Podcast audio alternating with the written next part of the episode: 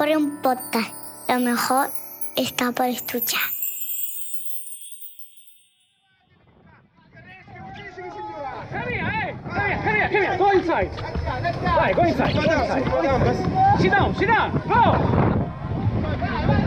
De aquellos eternos minutos solo recuerda un pensamiento lúcido. Fue tan solo una ráfaga, pero llegó a su cabeza con absoluta nitidez. Él no debía salvarse. Toda su energía se centró en sostener a un padre que intentaba resistir a flote mientras alzaba a su bebé, un pequeño bulto que el hombre agitaba gritando para que lo vieran los que intentaban ayudar. Consiguió darle un último empujón, suficiente para que los brazos que se alargaban desde la nave pudieran recoger al bebé, que salió del agua y lloró, como si naciera de nuevo. Después subieron al padre. Cuando los vio a salvo, su fuerza se evaporó, dejó de sentir las piernas y se dejó ir.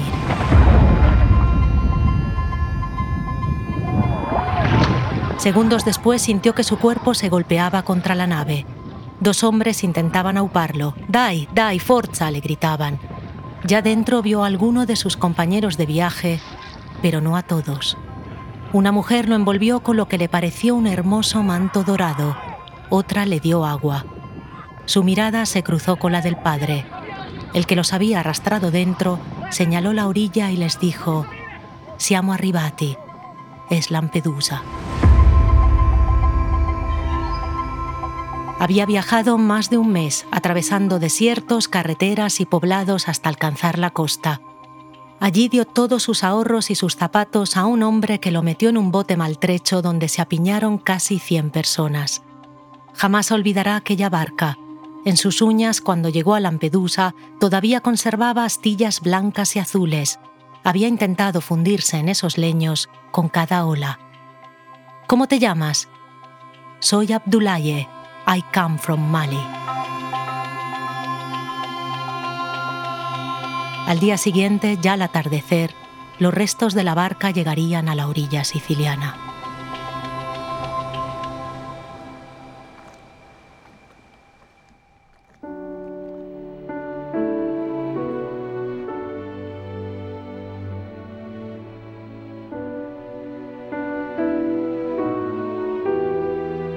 Para Nicolao, Nico, la vida en Italia sí había terminado en naufragio. Llegó a Milán desde Bucarest en el 2010, con 23 años. No tenía un plan y pronto se vio envuelto en la mala vida. Le atrajo el dinero fácil, quería ahorrar cuanto antes para volver a su país. Y además, tampoco vio muchas alternativas. Tenía pasaporte italiano, su mujer era de Piacenza, pero no consiguió trabajo porque no tenía estudios ni experiencia en nada.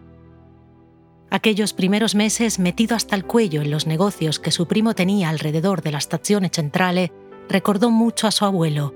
Era un gran carpintero y durante toda su infancia le había insistido para que fuera al taller con él y aprendiera el oficio. Pero Nico no le había hecho caso. Le obsesionaba el fútbol y Francesco Totti y pasaba las tardes con sus amigos del barrio golpeando balones. En el año 2012, Nico acabó en una nave también sobrepoblada y precaria, la cárcel de ópera de Milán, donde la monotonía y las rejas empezaron a hundirlo.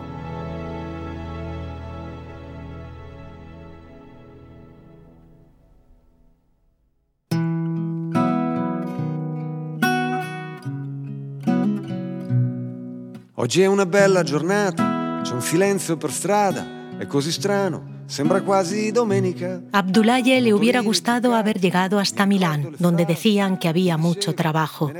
Pero la oficina de inmigración del gobierno lo había desplazado a Roma.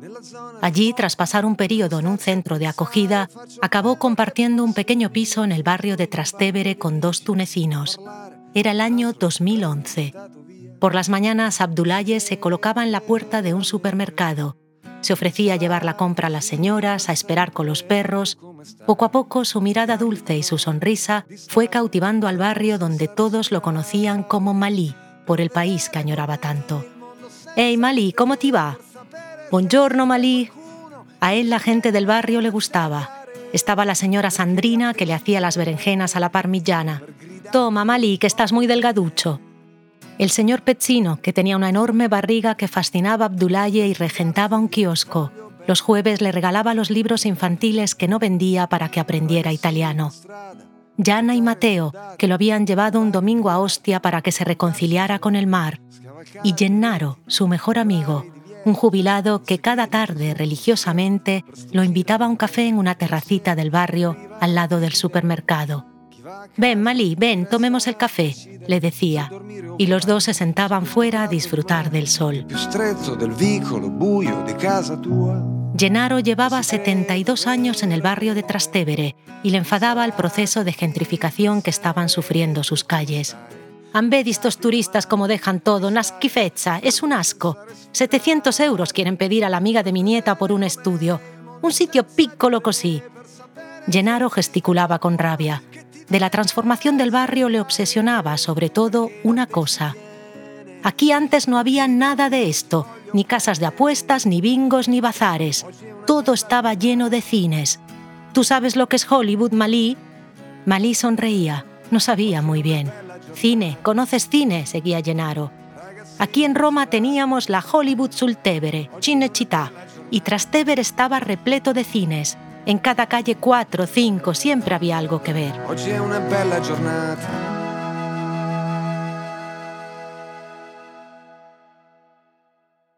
You must remember this. A kiss is just a kiss. A sigh is just a sigh. Hollywood, el lugar donde tantos van a probar suerte, empezó también por puro azar. Lo decidió una moneda, fue en 1911 cuando la situación en Fort Lee, la zona de Nueva Jersey donde se rodaban casi todas las películas, se hizo insostenible. Edison había puesto de moda el lugar lanzando allí su kinetoscopio, el precursor del proyector. Era un sitio ideal, con paisajes muy variados que incluían barrancos y un río con cascadas perfecto para las películas del oeste. En poco tiempo la cosa fue a más y muchos productores se desplazaron hasta la zona. Edison, que odiaba la competencia, decidió crear una administración que obligaba a todos los que llegaban a estar bajo sus órdenes. Pronto un grupo se rebeló y formó una asociación independiente, y entre ambos empezó una guerra. Edison contrató espías, matones y gángsters que quemaban los estudios independientes por las noches y rompían las cámaras. El director Al Christie, cansado de que los rodajes fueran un campo de batalla, quería mudarse a California su productor, David Horsley, prefería Florida, así que lo decidieron lanzando un dólar al aire y California resultó ganadora. En el tren de camino hacia allí conocieron a un dramaturgo que les habló de una pequeña ciudad, Hollywood, que había fundado un tal Henderson, un millonario puritano. El tipo quería crear un lugar libre de vicios, les contó.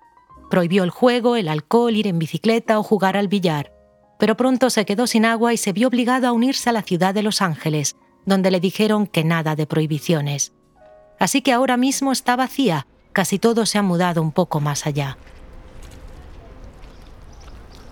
Cuando Al Christie y Horsley llegaron allí, encontraron una carretera llena de fango llamada Sunset Boulevard. Pues por mí podemos quedarnos aquí mismo, dijo Horsley tirando al suelo la maleta. Nació así el primer estudio de Hollywood, el Néstor. En 1919 el 90% de las películas americanas ya se hacían en esa ciudad.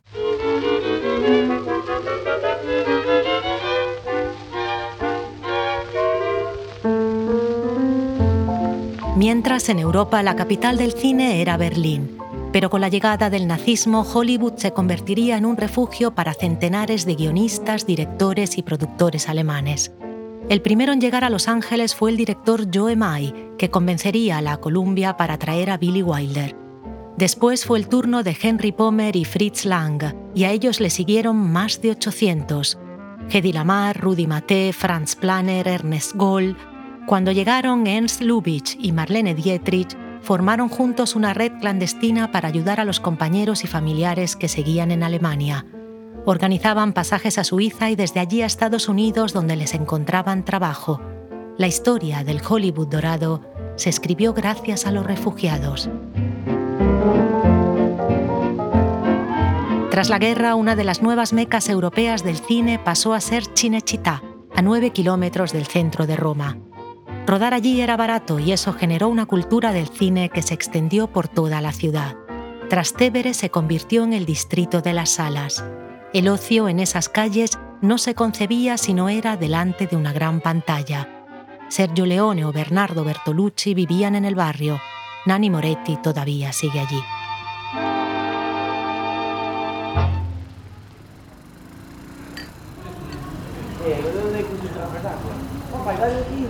Una tarde, mientras Gennaro y Abdulaye toman su café, en la mesa de al lado se sienta un grupo de adolescentes. Gennaro enseguida ataca con su tema preferido, ya no hay cines en Trastevere. Estefano, el mecánico del garaje de la esquina, se suma a la conversación. Los adolescentes también quieren saber. Estefano saca una servilleta de papel y les hace un esquema de todos los cines del barrio que ya no existen. E qua c'è il famoso Cinema America che è chiuso da tanto tempo e ci dispiace tanto. Los adolescentes escuchan hablar del cine pascuino, del Troisi, el Reale, Teatro Nuevo, del Roma, tantas y tantas salas que antes llenaban esas calles y han tenido que cerrar.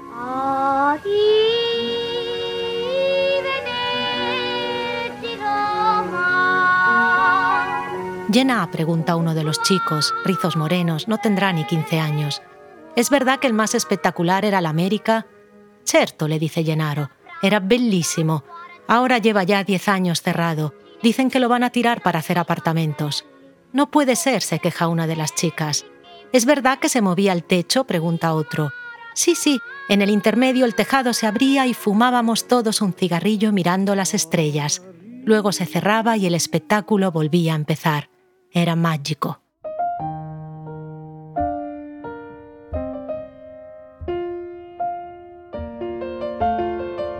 Mientras los vecinos de Trastevere desempolvan recuerdos, a 600 kilómetros en la cárcel milanesa de ópera, el reloj funciona como la jarra de agua de un mago. Cuando crees que la hora debería haber terminado ya, sigue y sigue formando un hilo infinito. El ánimo de Nico, que solía ser alegre, se va apagando entre las rejas con cada día que pasa.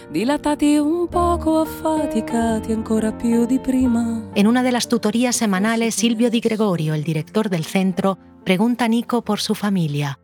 ¿Cómo eran? ¿A qué se dedicaban? Él le habla de su abuelo, el carpintero. Tenía un don, pero yo nunca aprendí, le dice. Nunca es tarde, responde Silvio. Ven conmigo. El director lleva a Nico a un taller que hay al fondo de un pasillo. Es la Fundación Casa del Espíritu. Nico, este es Enrico. Enrico Alorto dirige el taller. Aquí no hacemos muebles o figuras, le explica. Nos dedicamos a algo más complicado. Somos luthieres, fabricamos violines. Nico se sienta en un taburete al fondo, en una esquina, y les observa en silencio. Silvio, viéndolo tan absorto, lo deja allí. Cuando suena la sirena para ir a cenar, Nico se despide. ¿Podría venir mañana? pregunta Enrico, solo para mirar. Claro, yo me encargo de hablar con Silvio. Aquí te esperamos. Nico empieza a frecuentar el taller y cada día empuja un poquito más su taburete. A las dos semanas ya está al lado del banco de trabajo. Enrico le alarga un trozo de madera y un cincel. ¿Quieres probar? No, no, no, no sé cómo se hace y si lo rompo... Aquí venimos a equivocarnos, le insiste el maestro. La mano grande de Nico, un hombretón de más de 100 kilos, agarra con delicadeza el cincel y empieza a seguir las instrucciones de Enrico.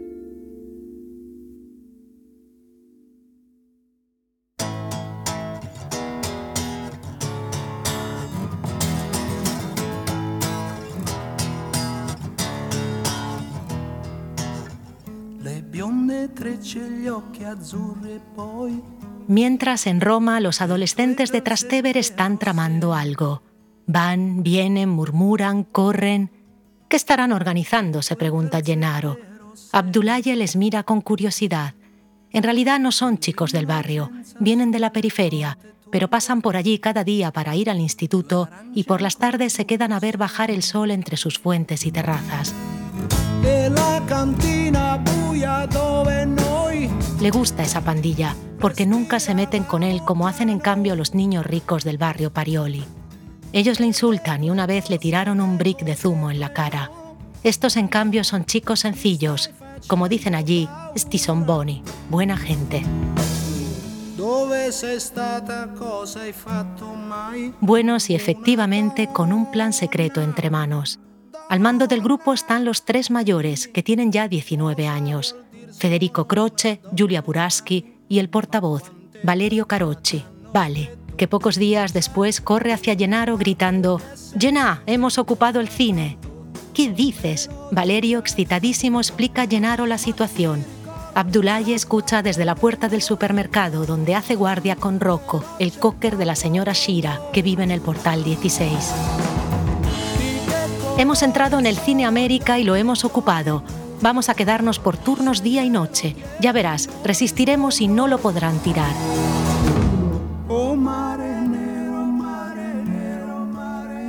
Gennaro no da crédito, cree que es broma, pero Valerio y sus amigos están decididos. Esa noche se cuelan dentro, cada uno con una pequeña maleta, y se quedan a dormir en el cine. ¿Hay visto estos chicos? dice Gennaro lleno de entusiasmo a Abdulaye. Quieren abrir el América. El América. Hay esperanza en el barrio.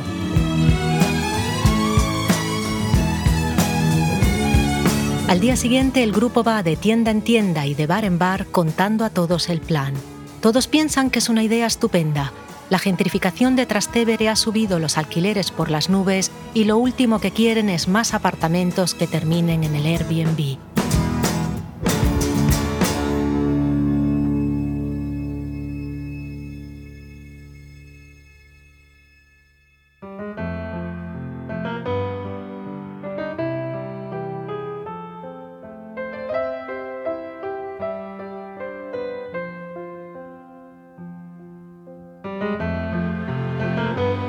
Valerio, Julia y Federico resultan ser buenos para la organización. Sus familias, viendo sus ganas, deciden apoyarlos. ¿Y qué vamos a hacer? dice la madre de Julia. Si a mi hija se le mete una idea en la cabeza, no hay quien se la quite. Butterò questo mio enorme cuore tra le stelle un giorno, giuro che lo farò. Julia efectivamente es imparable. Pasa horas contando la idea en redes, llama a los medios, da la lata a todos los famosos del cine. Valerio es la cara pública del proyecto y lleva toda la parte burocrática. Va a fundaciones, al ayuntamiento, al Ministerio de Cultura. A todos les cuenta lo mismo. Queremos salvar un cine de barrio, el América. Trastevere necesita cultura, no turistas.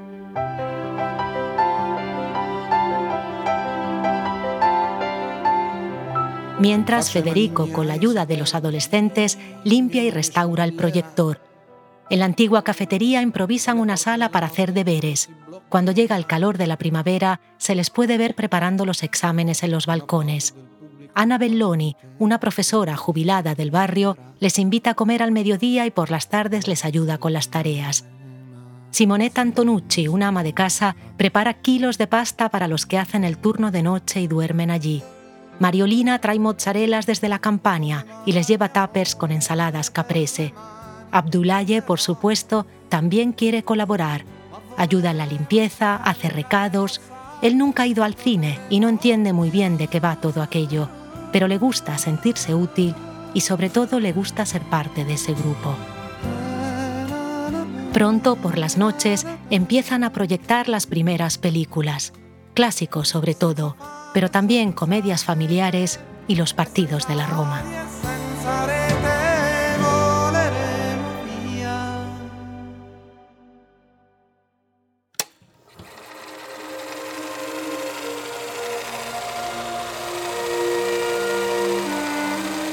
Abdulaye descubre así el cine. Con cada película el mundo se le abre delante. Su cabeza se llena de ideas, personajes e historias. Conoce a un hombre al que le gustan las cajas de bombones y que hizo cosas maravillosas.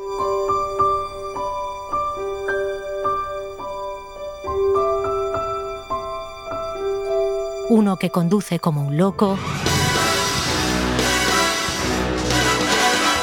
y a otro un poco triste que lleva pelotas de tenis en un andador.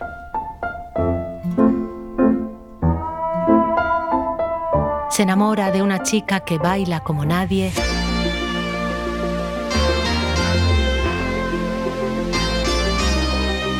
Bueno, de varias chicas que bailan como nadie,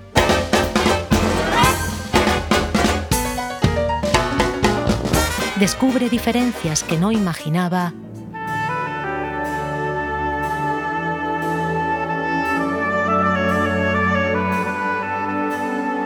y otras formas de amar.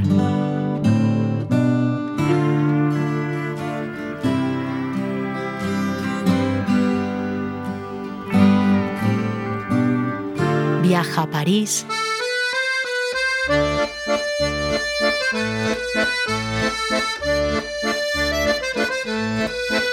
Al lejano oeste.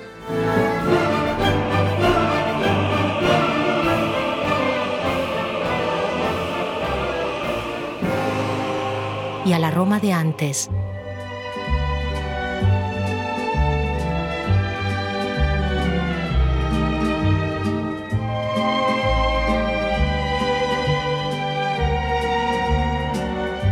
Descubre mundos mágicos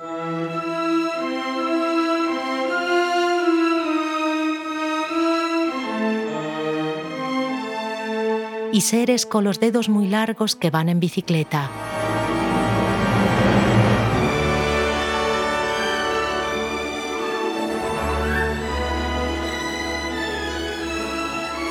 Decide que ser pirata no está nada mal,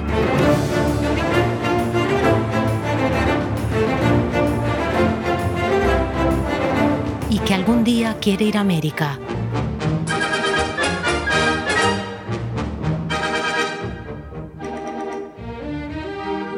O ver la nieve. Do you wanna build a snowman?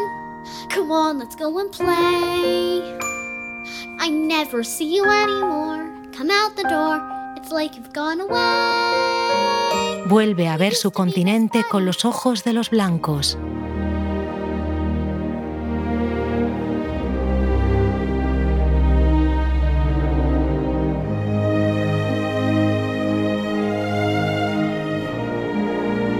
Y tras ver muchas películas, escoge su preferida, la de su casa.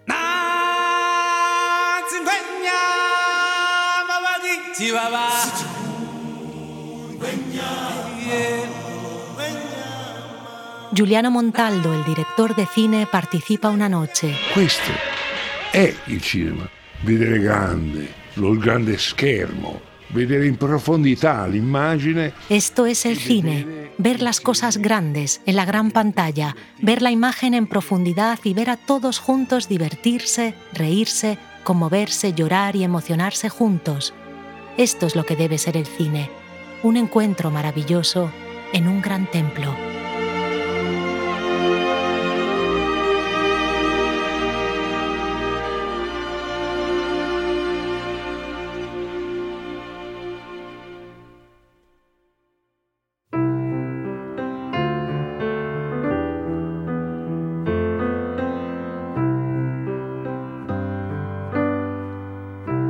E sole Una tarde de otoño los carabinieri se presentan en el América. Es finita, les dicen. El dueño del edificio se cansó. Dice que por ahora no lo tira, pero que os tenéis que ir. Los chicos empiezan a recoger sus libros, ropa, plantas. Es ya 2014. Llevan viviendo allí dos años.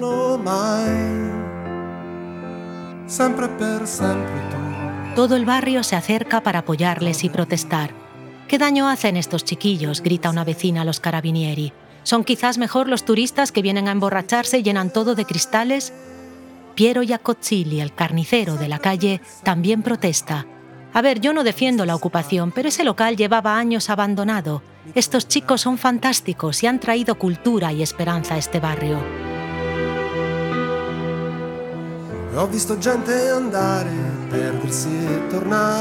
En medio a todo el caos, una anciana baja desde el edificio de enfrente, en bata y zapatillas, y camina hasta la persiana que está pegada al cine.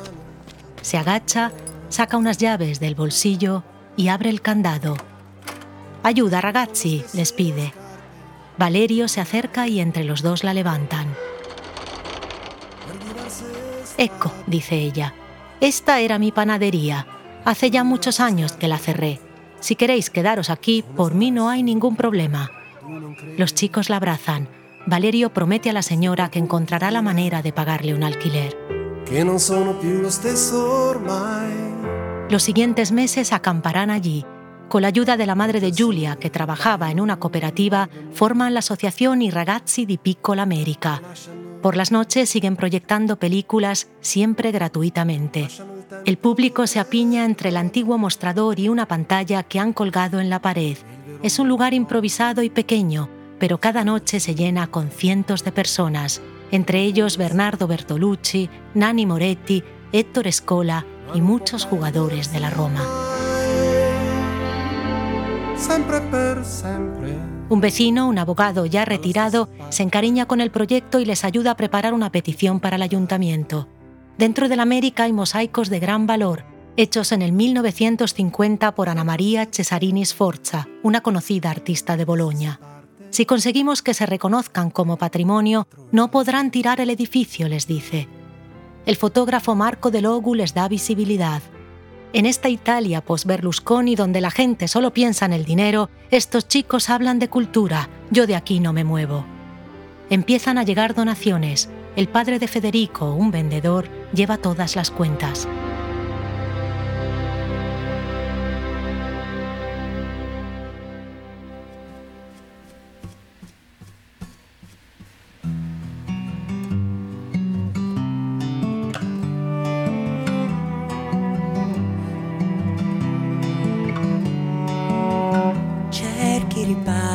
Cuando inicia el verano, el grupo está preparado. Una tarde desfilan en procesión, cada uno con una pila de 10 sillas de plástico. Al llegar a San Cosimato, la plaza de Trastevere, las ponen en filas. Mientras Vale y Federico, con ayuda de un equipo técnico, colocan una pantalla de 12 metros. Esa noche, todo Trastevere calla.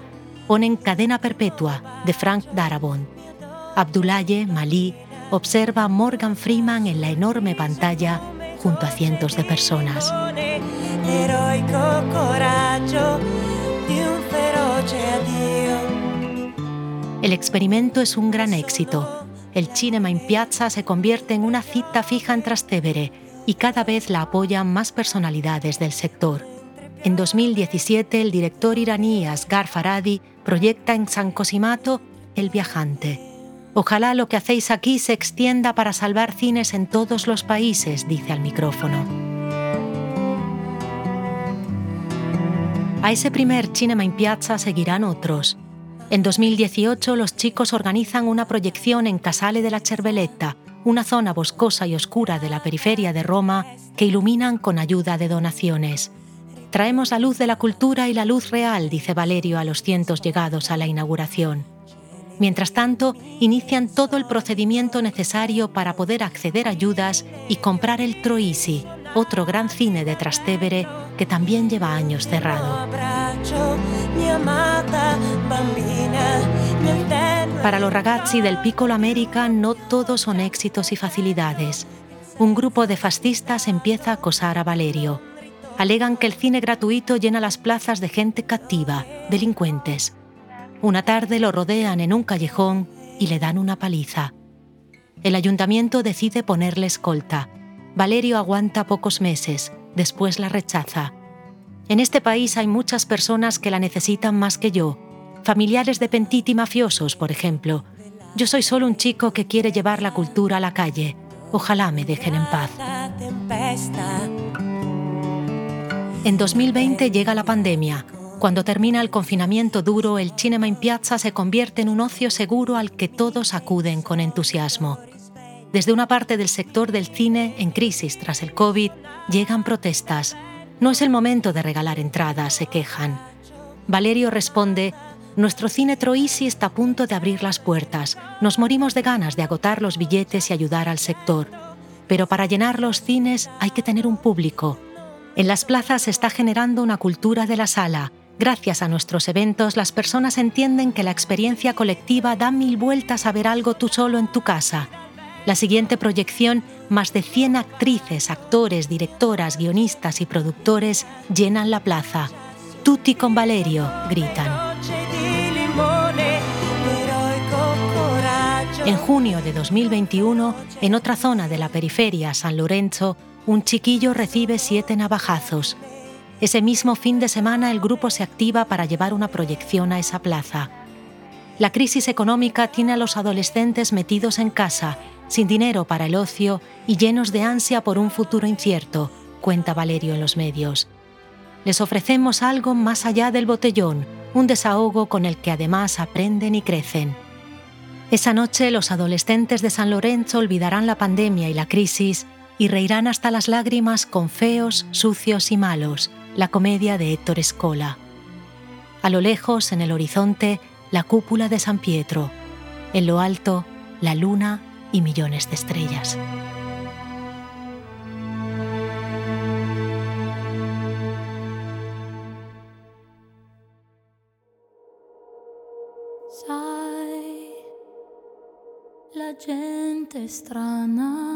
Mientras Valerio y sus amigos cambian las plazas de Roma, en Milán Nico es el orgullo de Enrico, su maestro luthier.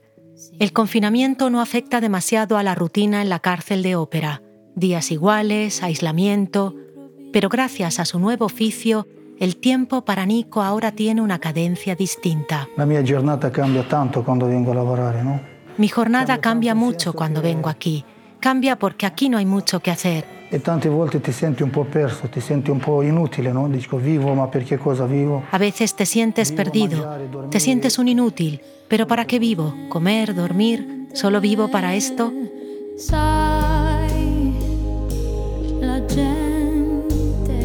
Poco a poco sus manos han adquirido destreza y ha realizado ya con sus compañeros varios violines. Esto no es un trabajo, cuenta, es todo un arte y la idea de que quizás el día de mañana mi nieto será más listo que yo y me dejará que se lo enseñe, me hace feliz. Cuando la moda cambia. Una mañana de 2021 Enrico llega al taller. Venid todos, bajad conmigo al patio. Nico y sus compañeros corren a la entrada del centro. De pronto los portones se abren y entran con dificultad marcha atrás tres grandes trailers, pero en vez de coches, traen barcas. ¿Veis estas barcas? les dice Enrico. Estaban en la orilla de Lampedusa. Algunas llevaban allí tiradas en la playa más de 10 años. Las he traído aquí para que las desmontemos, separemos los listones que aún puedan usarse y hagamos violines con ellas. Nico se acerca a los camiones y acaricia las barcas. Esa madera habla de un sufrimiento que es peor que el suyo, pero que en parte conoce. La idea de que sus manos la convertirán en música lo llena de orgullo. Con lágrimas en los ojos, se gira hacia Enrico y solo consigue decirle, gracias.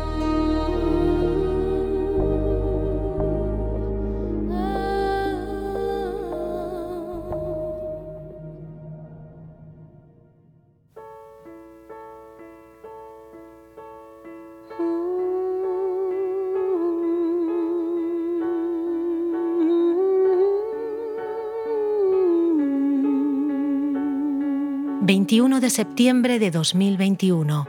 Hoy, en Trastevere, es el gran día. Los ragazzi del Piccolo América inauguran el Cine Troisi.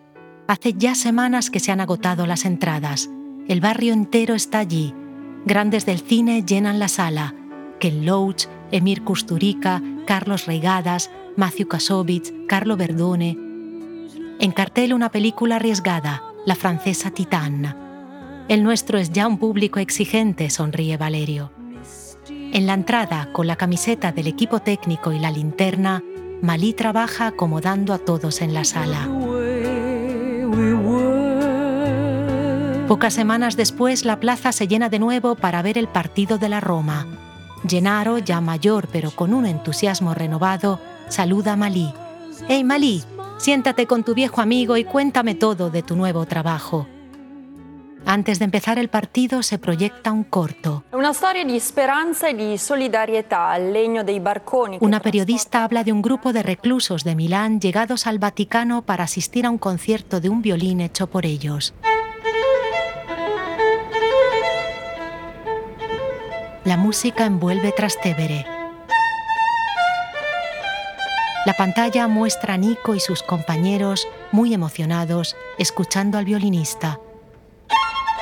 Ma qué bella cosa, dice Gennaro. ¿Verdad, Malí? Malí tiene los ojos fijos en la pantalla, en ese violín hecho con maderas desconchadas, azules y blancas, que llevó en las uñas durante semanas. Bellísima, Jenna. Bellísima.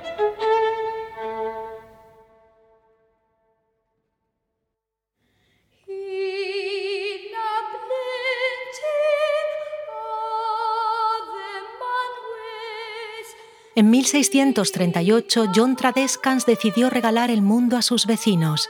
Llevaba años coleccionando objetos llegados de mil lugares y abrió las puertas de su gabinete de curiosidades a todos. Quería compartir con ellos lo inmenso y asombroso que es el planeta en el que vivimos.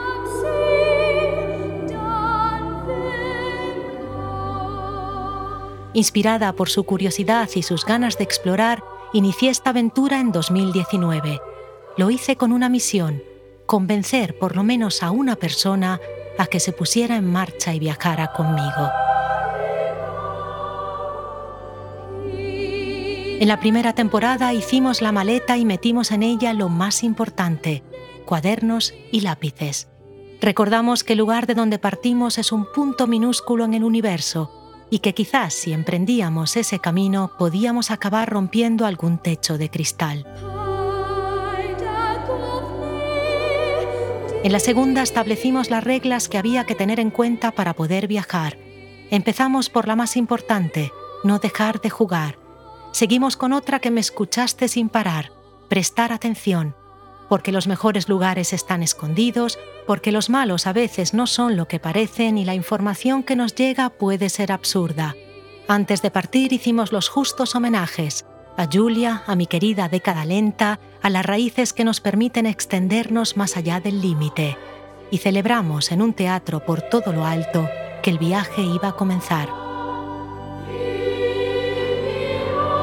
En la tercera temporada, ya en marcha, recordamos el porqué del camino, porque sigue existiendo el racismo, la desigualdad, los prejuicios, niñas lejanas que cosen, silencios que matan y muros que dividen terminamos divisando ya la que sería la meta, el mundo que nos regala el arte y la creatividad.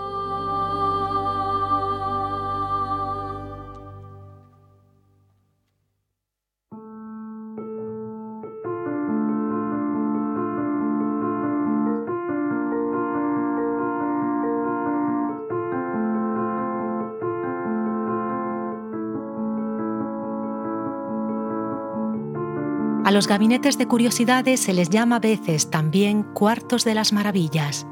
Para mí no hay nada más maravilloso que el mundo interior y el arte que ese mundo puede generar. Hoy ese es nuestro destino, porque ese arte, si le das permiso, puede salvarte. Por eso este año, antes de dejarte en la estación final, quise recordártelo. Salvó a las Fanny, a Carol, a las niñas de Afganistán, a Silvia, Nora y la Didion, a Kit Williams, a la hermana Corita, a Nico y a todo el barrio de Trastevere. Ahora que hemos llegado es mi turno de hacerme a un lado y disfrutar lo que este viaje ha generado. Este gabinete que construimos entre todos ha sido ya la mecha para decenas y decenas de proyectos. Ha inspirado relatos, poesías, vídeos, tapices, bordados, esculturas, clubs de lectura, asociaciones de mujeres, trabajos escolares, rutas por Europa. Ni escuchas, ni clasificaciones, ni premios. Créeme, el verdadero honor ha sido este.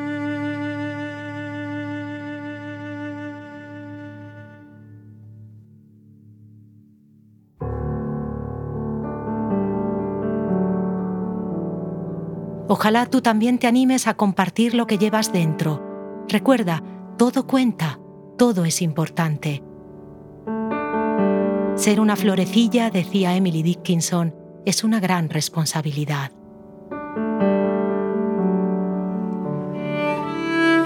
Cada vez que compartimos nuestra historia sucede un milagro. Una parte de nosotros muere y resucita a la vez.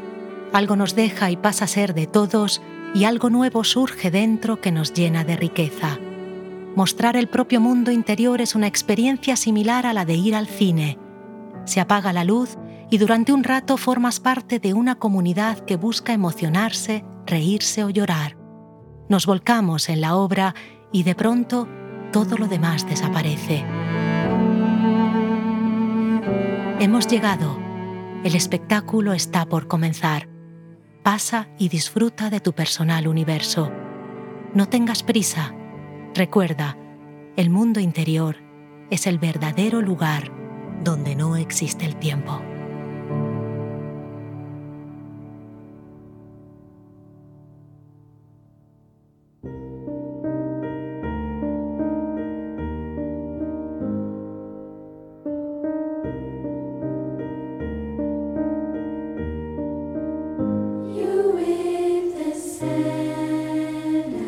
Gabinete de Curiosidades ha sido una producción de Podium Podcast y un trabajo colectivo de muchísimas personas que hoy quiero agradecer.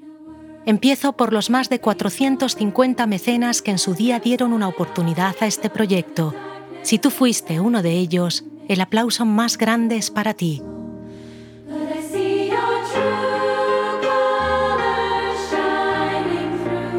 Jorge López y Olivia López estuvieron a mi lado desde el primer día y apostaron conmigo siempre con entusiasmo.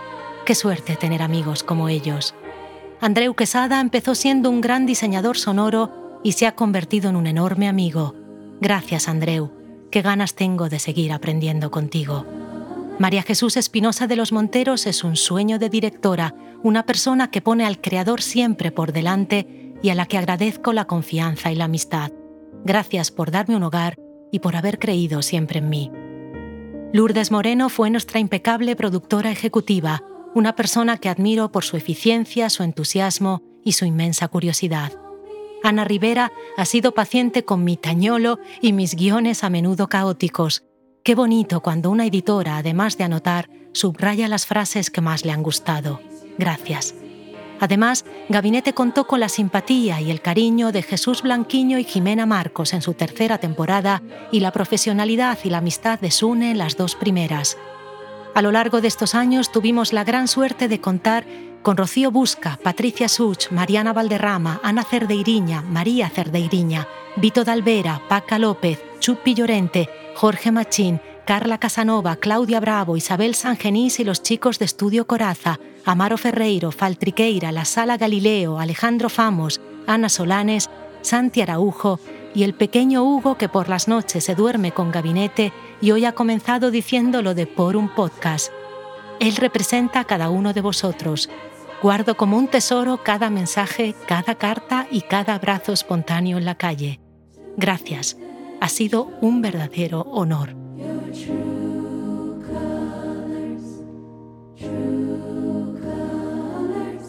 Hasta el próximo viaje. Mientras tanto, sé curioso, porque si perdemos la curiosidad, ¿qué nos queda?